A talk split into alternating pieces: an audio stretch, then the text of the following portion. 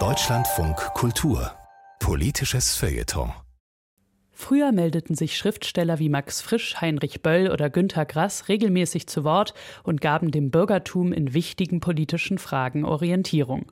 Mit Hans Magnus Enzensberger ist Ende vergangenen Jahres ein Schriftsteller gestorben, den manche als den letzten dieser Art sahen. Gibt es sie nicht mehr, die öffentlichen Intellektuellen im Dienste der Aufklärung? Die Kritikerin und Buchbloggerin Katharina Herrmann beobachtet in der Tat eine Veränderung. Von einer unpolitischen Literaturszene könne jedoch keine Rede sein. Vor etwa einem Jahr, am 3. Januar 2022, wagten die drei SchriftstellerInnen Mitu Sanyal, Dimitri Kapitelmann und Simone Buchholz einen Vorstoß. Sie forderten, für den Deutschen Bundestag das Amt einer Parlamentspoetin einzurichten. Aufgabe dieser Person sollte es sein, die Politik poetischer und die Poesie politischer zu machen. Gegen Ende des Jahres 2022 erfolgte eine ähnliche, wenn auch nicht auf ein Amt abzielende Forderung. In einem Artikel in der Süddeutschen Zeitung trauerte der Publizist Hilmar Klute um das Verschwinden des Typs eines politisch engagierten Schriftstellers wie Heinrich Böll, der Gewissen einer Nation gewesen sei, sich kompromisslos und radikal in seinem literarischen Werk wie darüber hinaus für Demokratie und Rechtsstaatlichkeit eingesetzt habe. Ist also die deutschsprachige Gegenwartsliteratur zu wenig politisch? Mischt sie sich zu wenig ein? Erheben Schriftstellerinnen zu selten die Stimme, wenn es um politische Fragestellungen geht? Ein Blick auf das vergangene Jahr beantwortet diese Frage deutlich. Da unterzeichneten etwa im April mehrere SchriftstellerInnen wie Robert Seethaler, Martin Walser und Juli C. einen offenen Brief an Olaf Scholz, in dem ein Ende der Waffenlieferungen an die Ukraine gefordert wurde. Nur wenige Tage später reagierten etliche SchriftstellerkollegInnen wie Maxim Biller, Daniel Kehlmann, Eva Menasse und Antje Ravik-Strubel mit einem weiteren offenen Brief, in dem diese nun Olaf Scholz zu zügigen Waffenlieferungen an die Ukraine ermutigten. Heftige Reaktionen löste eine pro-kommunistische Positionierung der Lyrikerin Elise Asefa aus.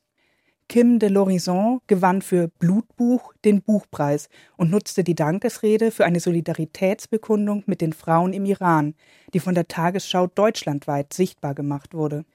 Fatma Eidemir erzählte in ihrem Gesellschaftsroman Djinns von Themen, die den politischen Diskurs der Gegenwart prägen, von Migration, Rassismus, Gender, sozialem Aufstieg.